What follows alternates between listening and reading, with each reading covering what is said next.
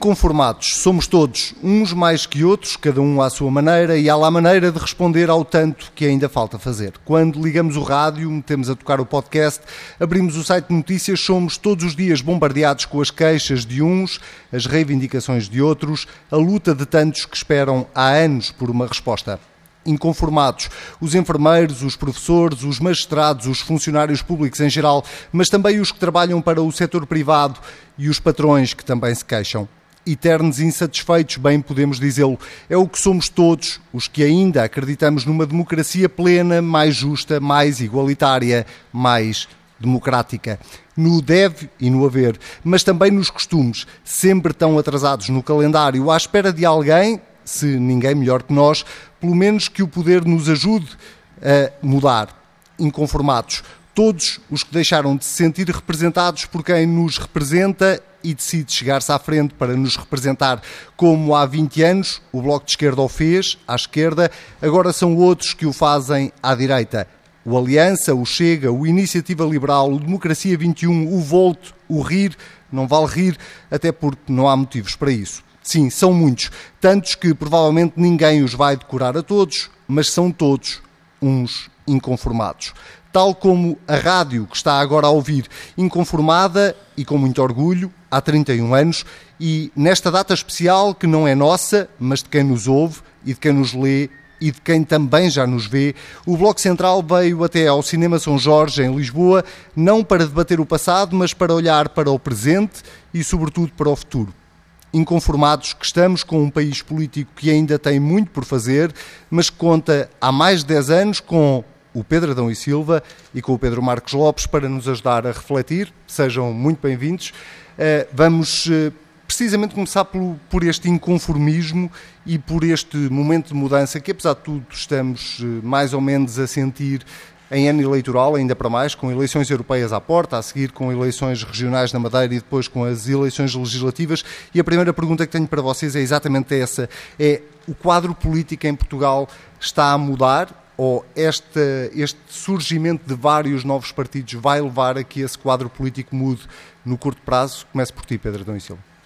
Olá, boa tarde. Eh, eu diria ainda não. Uh, ainda não, quer dizer, não, é difícil estabelecer uma, uma data e prever uma data em que a mudança se vai materializar.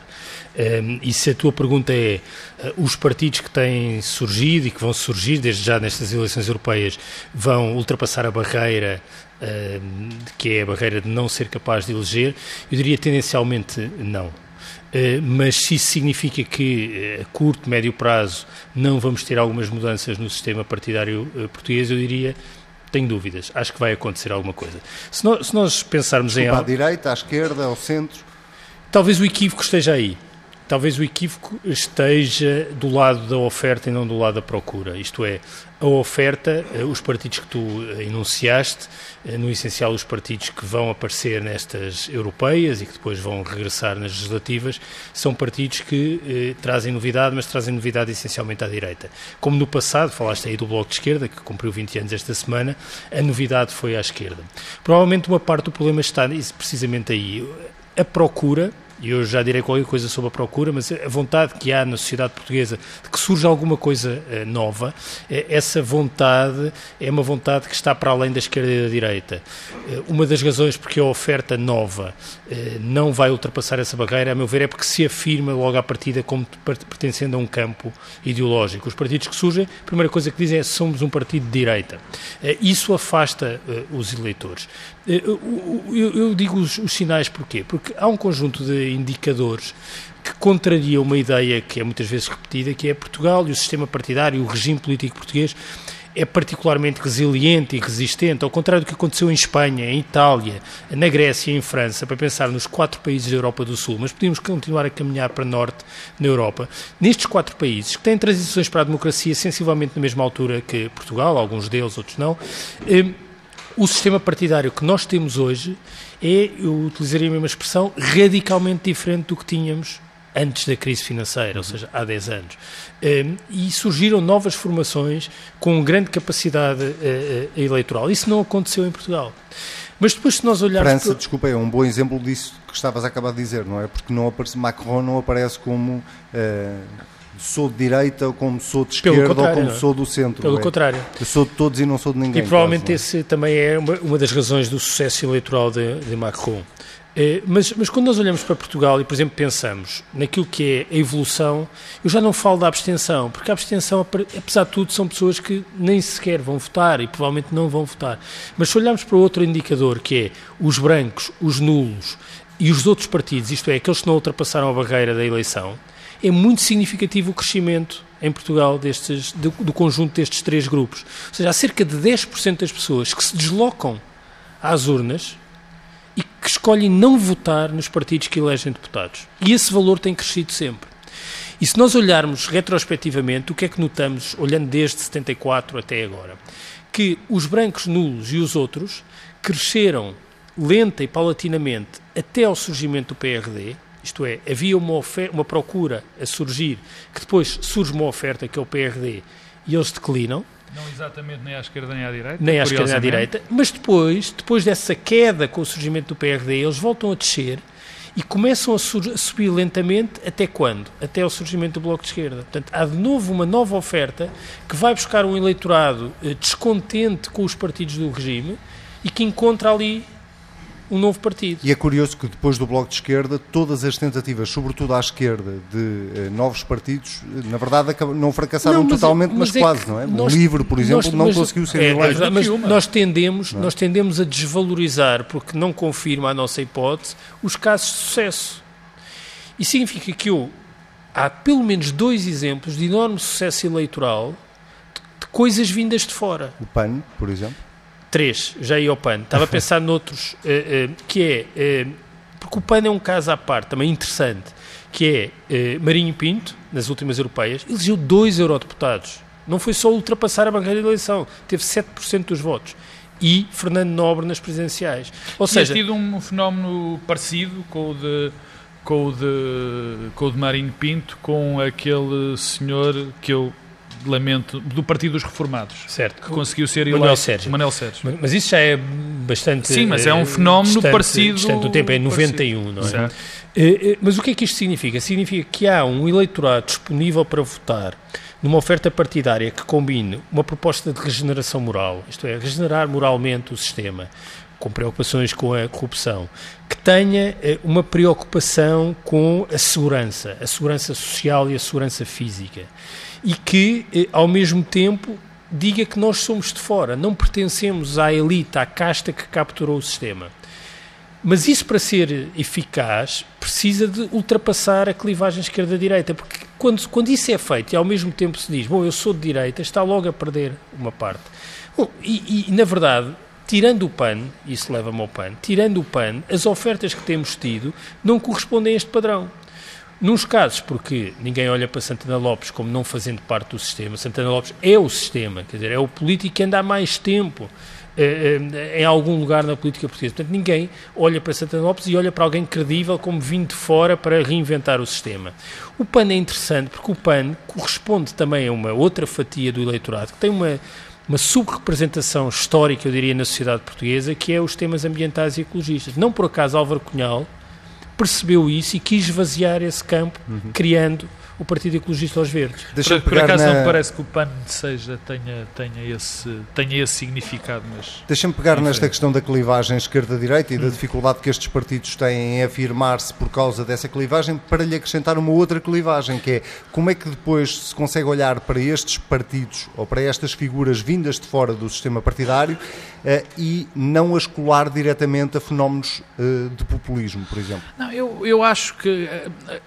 A questão do populismo é uma questão diferente, porque nós tendemos a colar a questão do populismo a algumas coisas que o Pedro Adão e Silva disse. Uh, o que nós temos hoje ainda é uma clivagem, em Portugal ainda há uma clivagem clássica de esquerda e direita. Ou pelo menos quem está no, no espaço público tende a, a, a declará-la, a mostrá-la. E depois esquecemos de, de, de, alguns fenómenos. Por exemplo, eu não me esqueço, e eu acho que nos devemos lembrar, que o líder do partido com maior representação parlamentar já disse que não era de esquerda nem de direita, que era de centro. E, mas essa clivagem é sistematicamente transmitida. Quer dizer, não é pelo facto de eu dizer que sou uma determinada coisa que eu não sou. Quer dizer, se eu defendo um conjunto de situações, um conjunto de opções, um conjunto de, de princípios, eu encaixo num determinado local.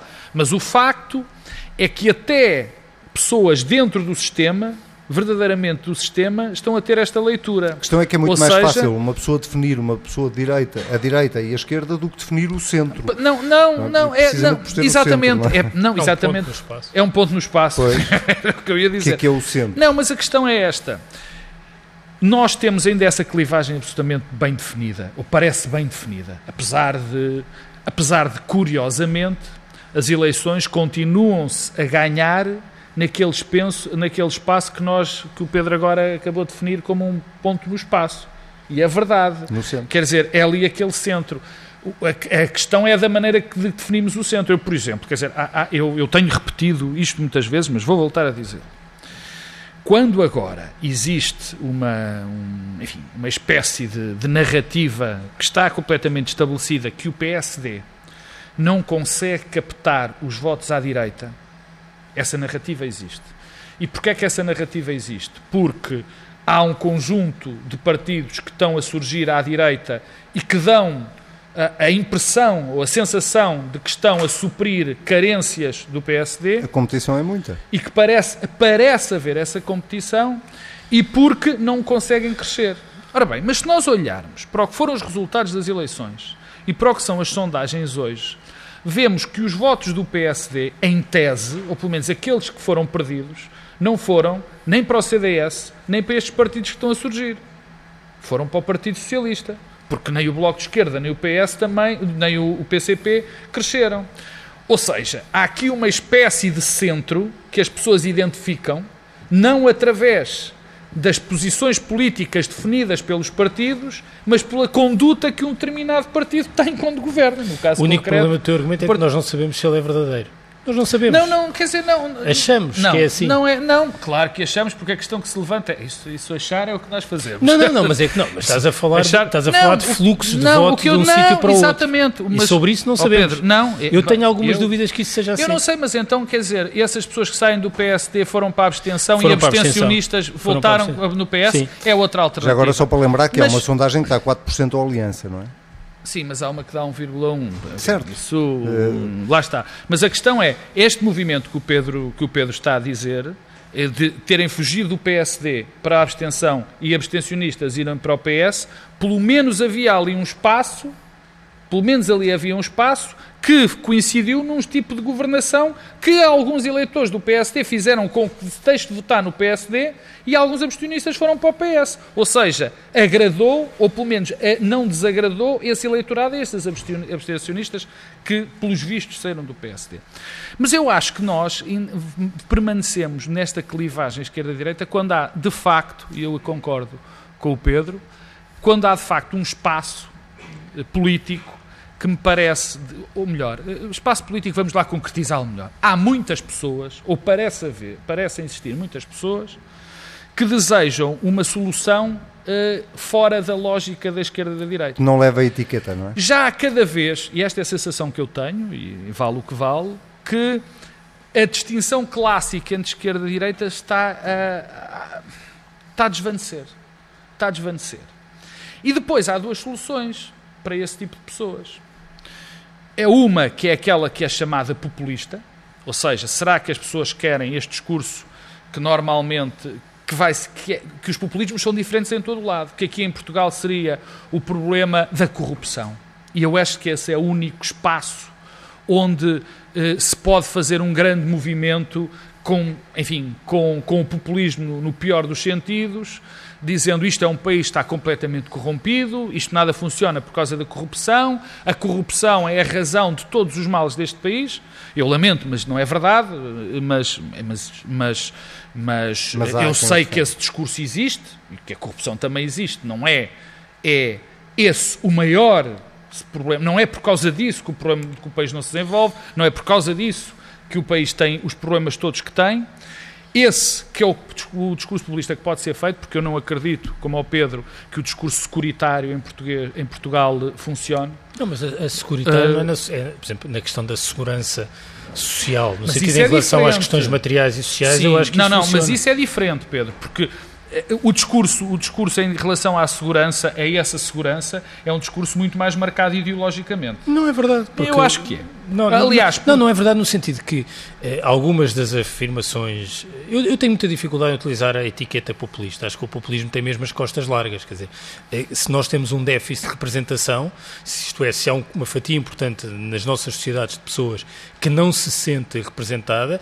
é bom que surja alguma coisa que dê voz tá bem, a esse descontentamento. Está bem, mas o populismo não é definido assim. Normalmente, nós, quando falamos do populismo, definimos-lo, pelo menos nos movimentos que têm aparecido é quando se aparecem bandeiras, quando aparecem soluções fáceis para problemas complicados e há uma pessoa mágica em, após todo, definir. Em, em todo o caso, é se nós assim pensarmos nós naquilo que são as prioridades, grande parte dos novos partidos e dos novos movimentos, para não os etiquetar, que têm surgido um pouco por toda a Europa, têm, por exemplo, como grande preocupação o tema da imigração.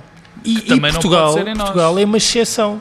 Todos os estudos mostram que essa prioridade não surge em Portugal como sendo das Mas primeiras. é por isso que eu digo. Ao mesmo tempo que o tema uh, da corrupção em Portugal tem uma enorme saliência nas preocupações das pessoas, que é uma saliência que corresponde também a um momento em que o mercado de trabalho está com mais dinamismo.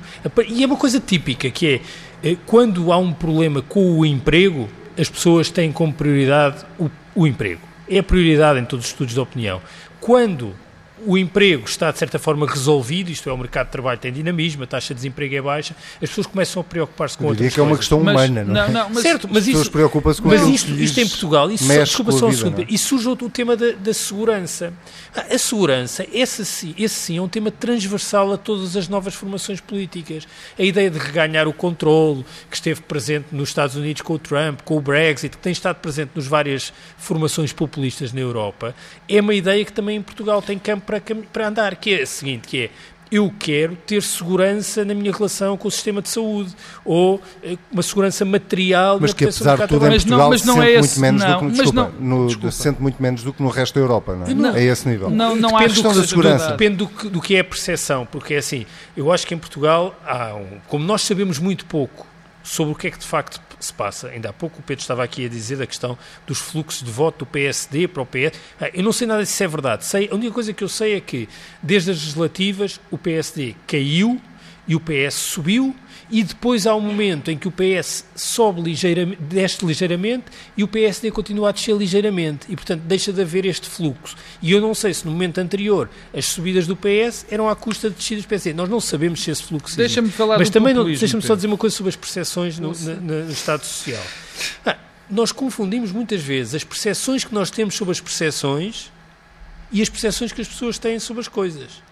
Eu não sei se sobre o Serviço Nacional de Saúde, a percepção que os portugueses têm maioritariamente corresponde à percepção que é repetida e propalada na comunicação social sobre o Serviço Nacional de Saúde. Que as sei. coisas estão muito mal. É esse, é esse Não, o mas, ponto. mas eu, eu vou voltar atrás. eh, eh, Sim, desculpa. Nós Pedro fez-me uma interrompemos. pequena interrupção. Íamos na questão Uma pequena securitária, interrupção. íamos na questão securitária não, eu, contigo, eu ia ver os dois mas o Pedro já estava a ajudar ao próximo tema. Não, mas eu, esse tema eu- que me interessa bastante, mas antes disso é. Há, há estes dois tipos de populismos, quer dizer, um que é um discurso que pode ser popular e outro populista. Esse populismo, o Pedro, eh, na minha opinião, mistura aqui um, um conjunto de conceitos porque eles não estão definidos e, portanto, ele define-o de uma determinada maneira que não é uma definição, eh, eh, na minha, na minha opinião, enfim, universal. Porque a questão da segurança é definida é, é- tem sido a razão de muitos populismos pela Europa fora, mas não da maneira como o Pedro definiu. Ou seja, a segurança nas fronteiras, a segurança do que os imigrantes ou grupos de pessoas possam fazer contra a segurança física das pessoas, a questão, mais uma vez, da imigração.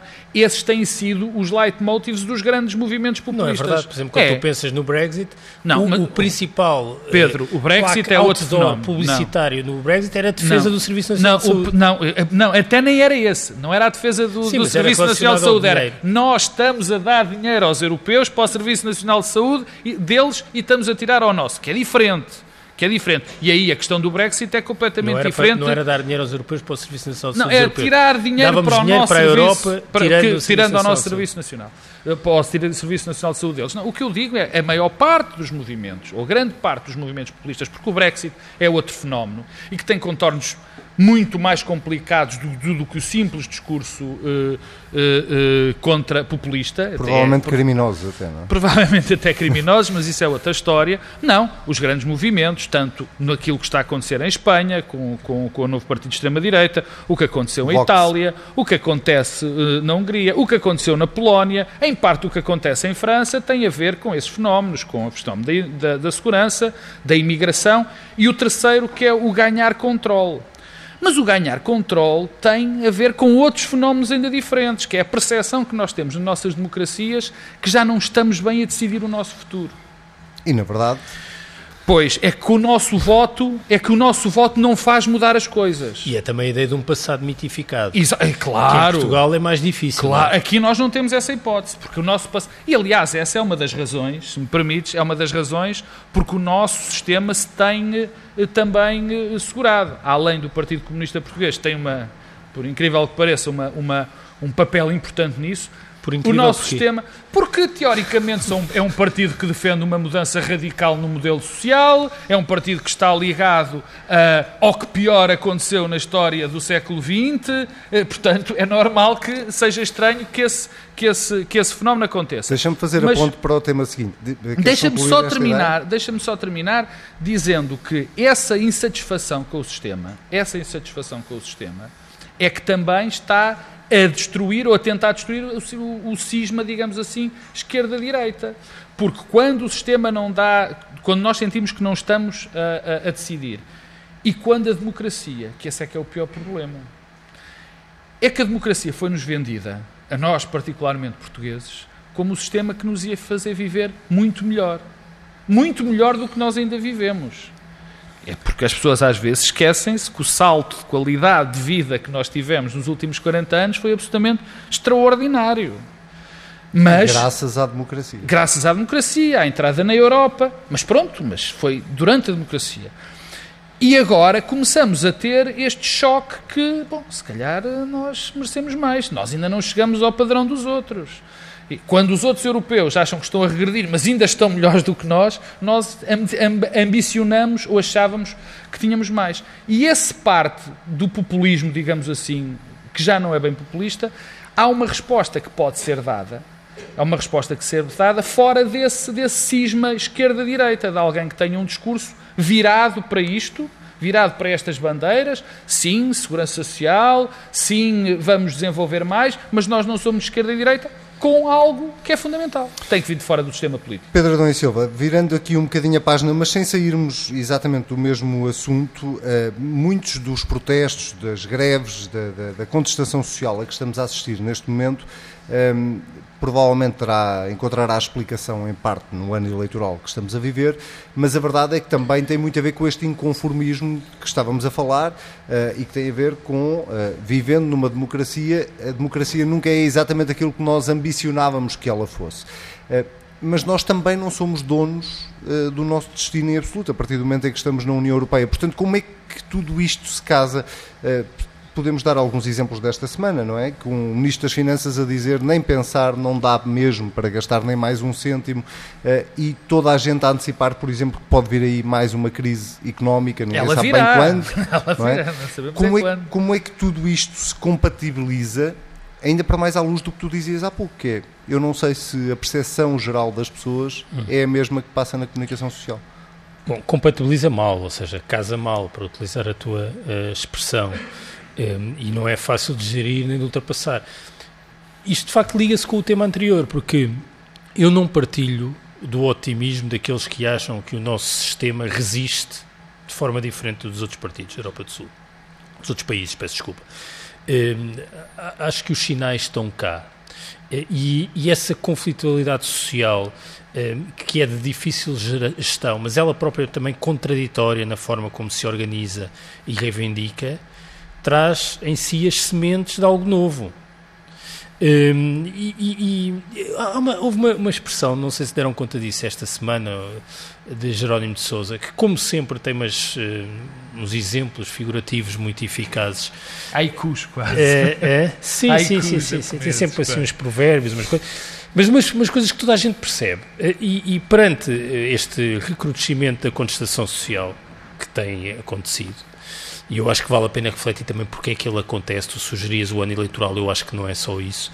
Dizia, bom, há aqui uma grande diferença de tipo entre esta contestação que nós temos hoje por relação à contestação social que tínhamos durante o governo de Passos Coelho.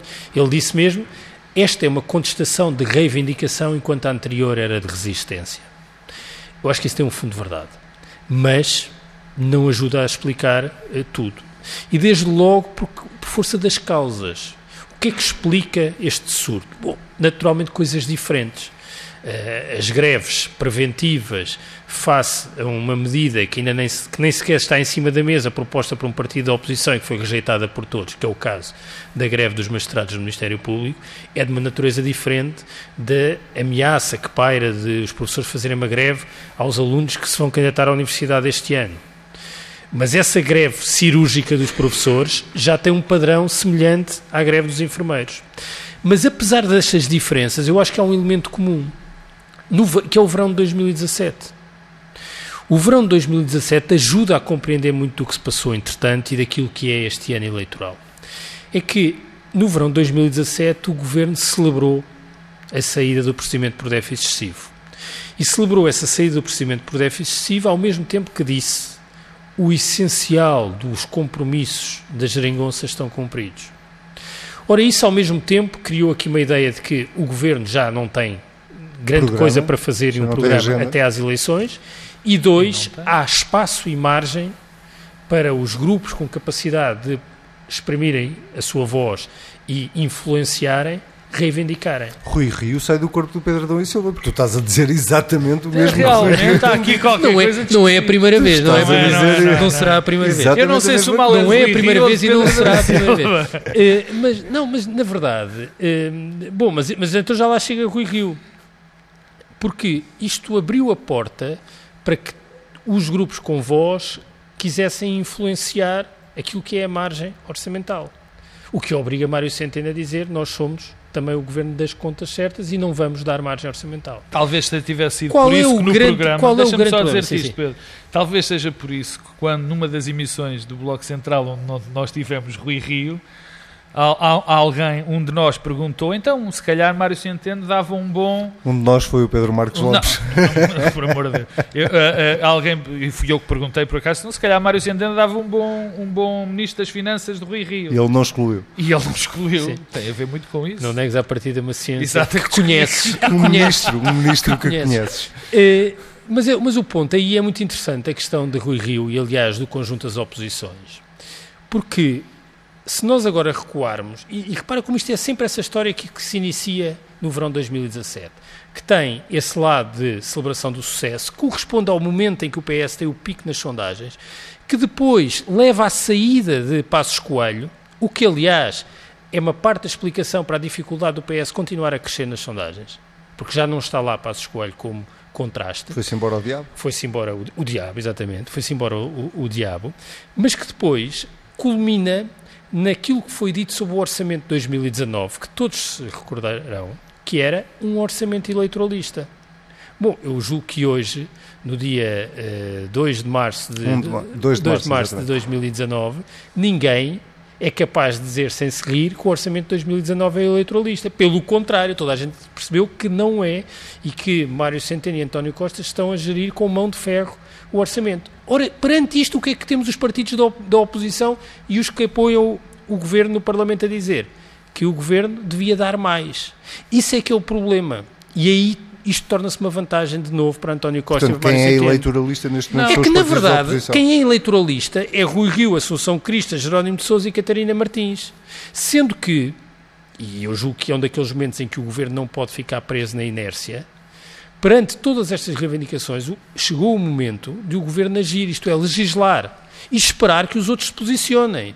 Ou seja, se... Eh, Legislar sobre quem em concreto? Sobre os professores, sobre os enfermeiros, reenviar pois. para o Parlamento para promulgar, não, promulgação. O Há um conjunto... já tentou fazer não, isso. Não, não, não mas agora pode fazer o de novo. Crucial. Pode fazer o de novo. Agora, se houver, um se houver verificação parlamentar uh, uh, dos diplomas, e o que é que o PSD e o CDS vão fazer? Não, mas posso pegar aqui. Vão, vão ser consequentes com o que têm dito. É porque o que têm dito é que os professores devem ter vou, nove anos. Vou pegar aqui nisto que o Pedro está a dizer e, e isto ocorre-me sempre uma, uma, uma reflexão em relação que está ligada a isto. Nós vamos ter agora um momento-chave.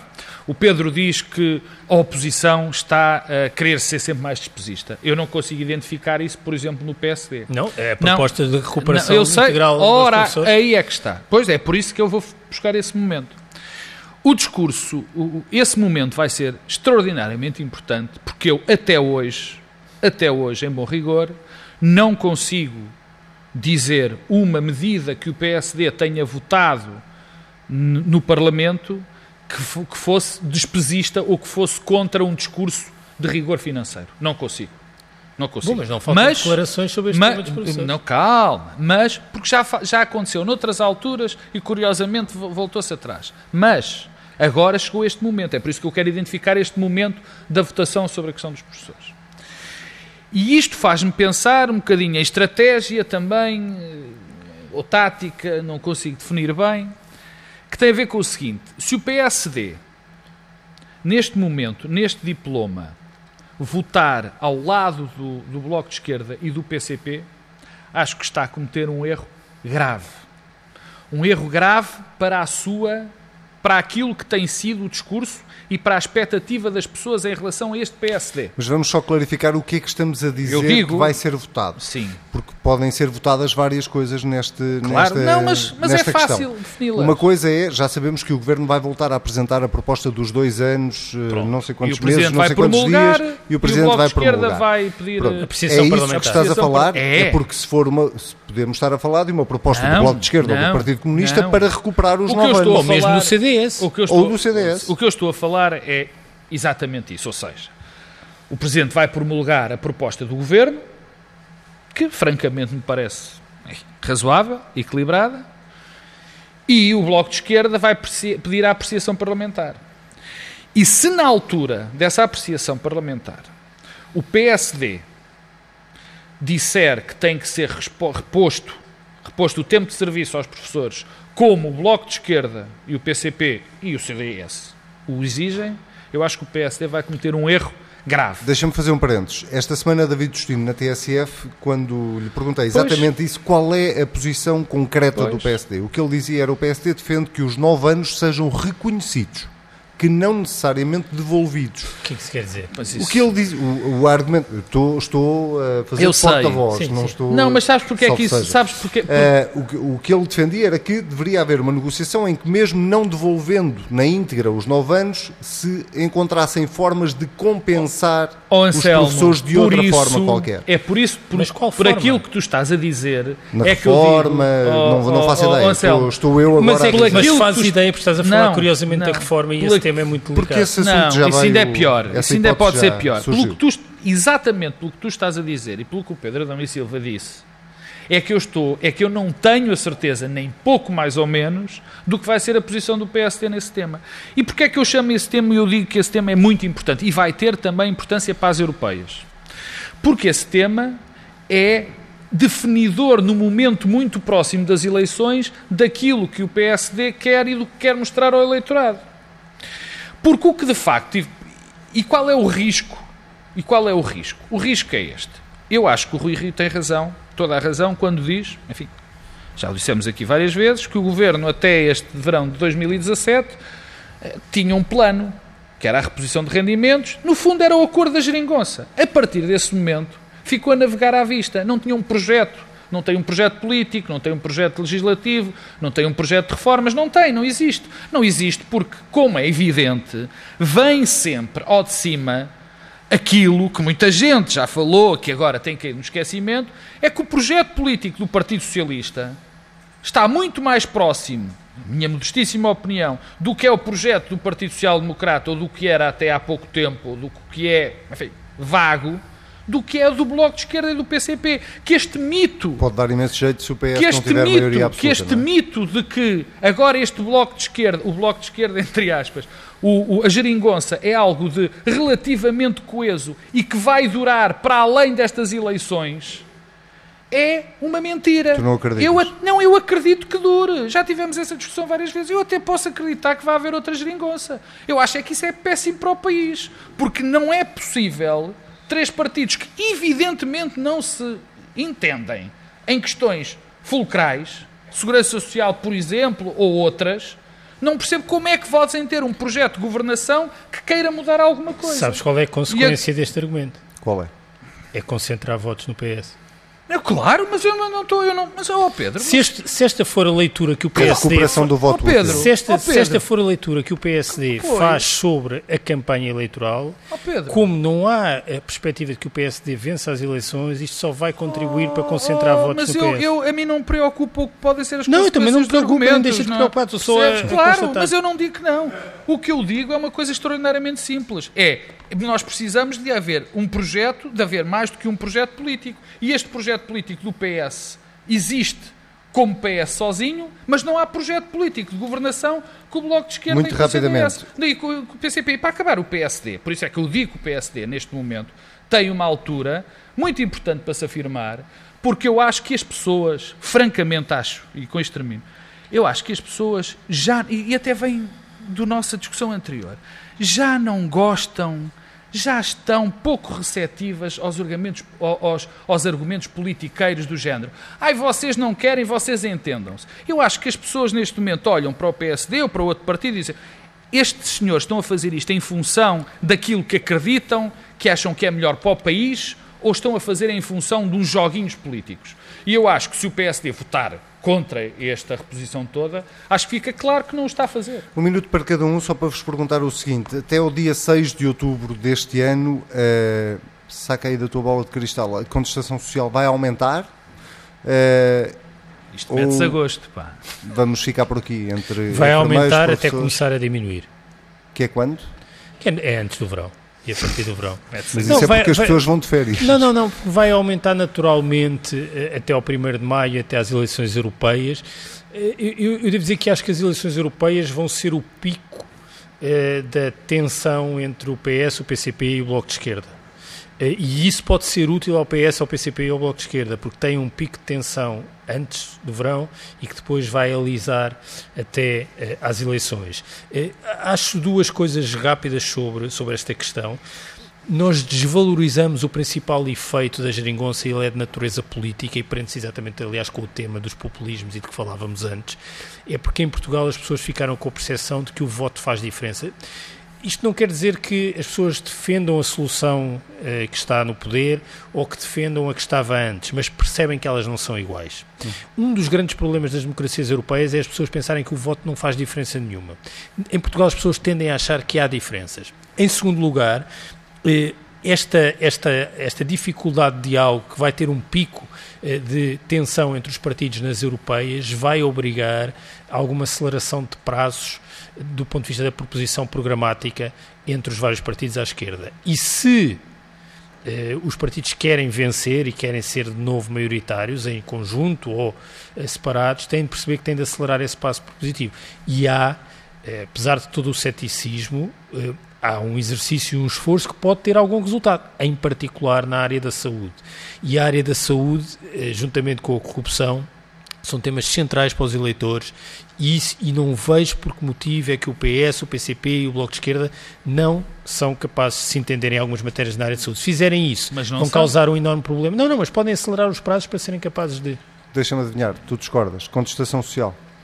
Não, eu, da, da contestação social, eu acho que sim, é, sim, vai aumentar agora, vamos ter mais problemas, temos o clássico problema dos professores, depois, lá está, mete-se a gosto e, e- e vai diminuir, mas eu acho que temos agora uma, uma curiosa, um, um curioso... Deixa-me só dizer uma coisa sobre os professores, Pedro, desculpa mesmo rápido. diz.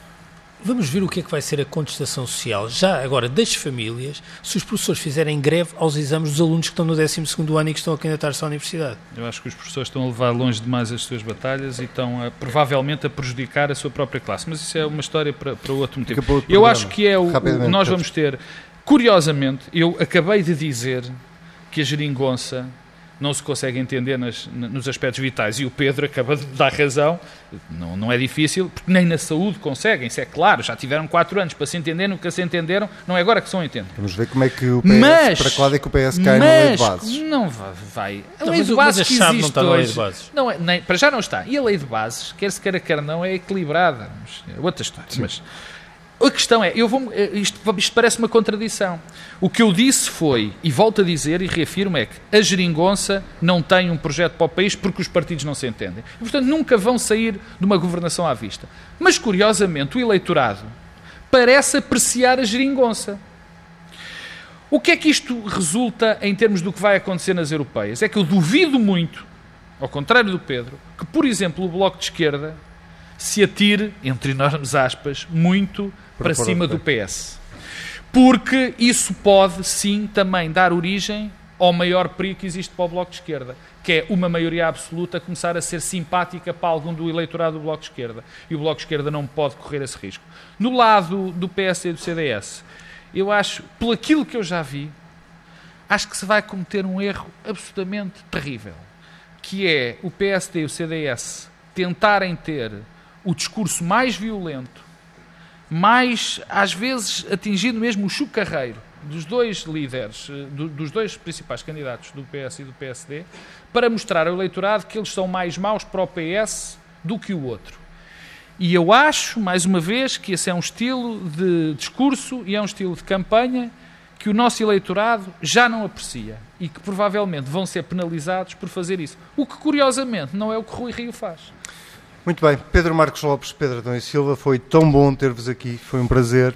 Parabéns também para vocês que fazem o Bloco Central há 10 anos, uh, 9 na TSF, 8 na TSF. 9 na não, TSF. Não, não, 9, 9 para 10 na TSF. 9 para 10 na TSF, muito obrigado também por isso. O Bloco Central desta semana fica por aqui, mas pode ter a certeza, voltamos daqui uma semana. No entanto, ou no entretanto, a TSF e a Fundação Francisco Manuel dos Santos têm uma prenda para si que nos acompanha a história do país e do mundo dos últimos 30 anos está a partir de agora contada na seguinte morada: www.sonsdahistoria.tsf.pt. Está lá tudo o que de mais importante aconteceu nas últimas três décadas, incluindo os momentos políticos mais significativos da história deste país. Os sons, as reportagens, os protagonistas que nos trouxeram até aqui, está lá também, posso assegurar-vos, o Bloco Central. É a nossa oferta a todos os que, como nós, continuam a acreditar que só é possível compreendermos o presente e o futuro quando conhecemos devidamente o nosso passado. Sonsdahistoria.tsf.pt, vá lá espreitar e eu prometo que nós estamos de volta daqui uma semana.